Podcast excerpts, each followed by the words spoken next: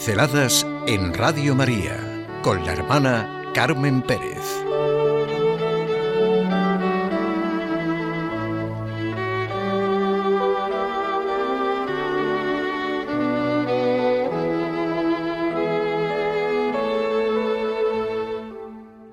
El hombre que tienes delante. Decimos frases que por estar invadido todo de eso mismo que decimos, de esas realidades tangibles, ya no nos dicen nada. No nos hemos acostumbrado a oír dictadura de la nada, del vacío, del relativismo. La verdadera crisis es de valores. Esto es una radical y profunda crisis moral.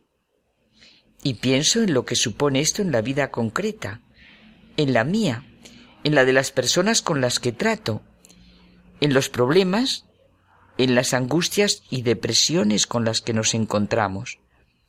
Esta dictadura y crisis se siente a cada momento en el enfoque que damos a las situaciones que vivimos diariamente, sea en la familia, en el aborto, en la eutanasia, en la sexualidad, en la educación, en el sufrimiento, en el planteamiento del trabajo, de las relaciones.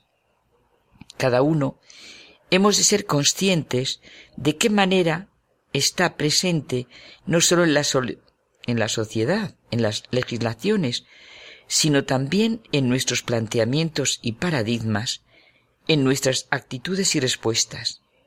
Todo es por la ausencia de la verdad. Dicho de manera concreta, por la ausencia de Jesucristo, el hombre que vino a enseñarnos el camino, a decirnos y vivir la verdad y a mostrarnos lo que es la verdadera vida cuántos pensamientos que tenemos y de los que vivimos supuestamente libres, en realidad son hipócritamente esclavos. Siempre que el pensamiento está viciado, corrompe todas las palabras, se prostituye el lenguaje y las palabras pierden su significado. ¿Cuánto de lo que subyace en el aborto, en la ideología de género, en el contenido de nefastas propuestas educativas, en el mal llamado matrimonio gay, se construye por entero al servicio de fines que dictan los intereses y egoísmos. Se pone entre paréntesis, se ignora, se corrompe lo que realmente es el hombre, su naturaleza humana. No hay que hacer un gran esfuerzo para ver que en el momento que estamos viviendo, el pensamiento es reducido a la esclavitud, a las órdenes de un ateísmo, de un relativismo buscado y querido. Hay un dicho, cuando el ojo está sano, el resultado es la vista. Cuando el oído no está bloqueado, el resultado es poder escuchar. Y cuando la mente no está bloqueada, el resultado es la verdad. La confianza solo puede darla la verdad. Pero la verdad no es verdad porque la mayoría lo piense así, o porque el poder lo determine. Confundir todo como nos está ocurriendo resulta desastroso. La verdad es la única herramienta con que contamos para conocernos y para conocer a los demás, para reconocer el tipo de leyes y paradigmas que se imponen. La confianza solo puede darla la verdad. Aunque suene a receta piadosa, es una realidad de nuestra naturaleza, hay que ser humilde para descubrir la verdad. La vanidad aparta y distorsiona la realidad, impide la verdad. Es fácil ver que la verdad se opone al error, pero quizá no tenemos en cuenta que también se opone a la vanidad.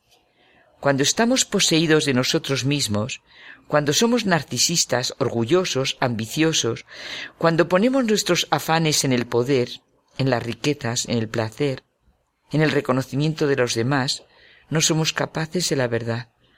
Tenemos que tener una actitud humilde para abrirnos a ella y reconocerla. Mientras pienso esto, siento el eco de las bienaventuranzas. Bienaventurados los pobres, los mansos, los misericordiosos, los que tienen hambre y sed de justicia, los pacíficos. Es bien gráfica esta expresión. Quien quiere enseñarnos una verdad que no nos la diga, que nos sitúe de modo que la descubramos nosotros. Por eso me viene la famosa pregunta de Pilato. ¿Qué es la verdad? El diálogo entre Jesús y Poncio Pilato sigue provocando libros y libros, asombro, admiración, sorpresa, evasión, toda clase de sentimientos y juicios. Solo quiero centrarme en las dos preguntas de Poncio Pilato. Luego, ¿tú eres rey? Sí, es verdad, yo soy rey. He nacido para esto y para esto he venido, para dar testimonio de la verdad. El que es de la verdad, escucha mi voz. ¿Qué es la verdad?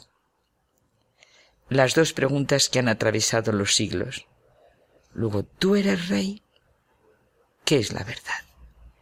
La respuesta se la pueden dar los hombres de todos los siglos que conocen y creen en Cristo.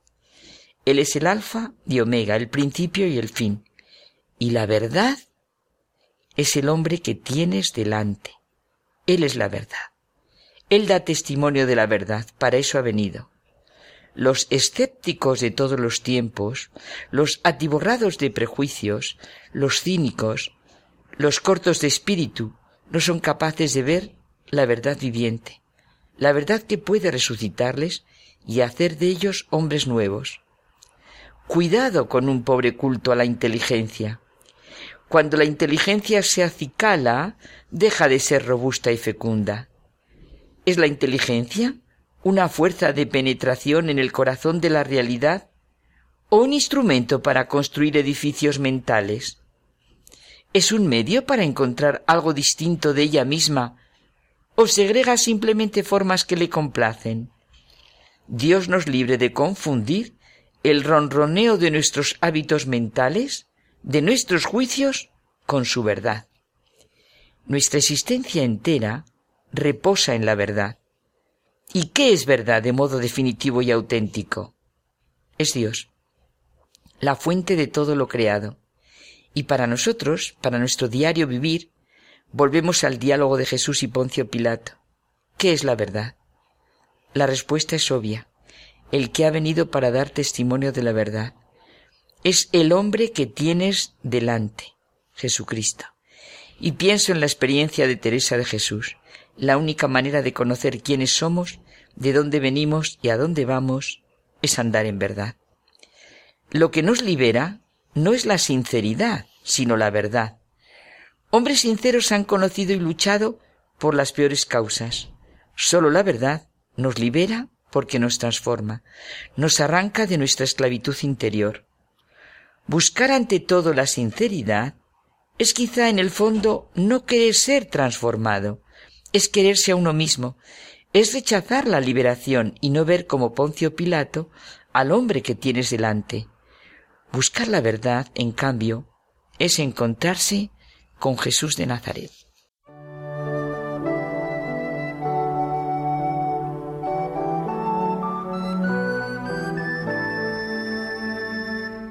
Pinceladas en Radio María con la hermana Carmen Pérez.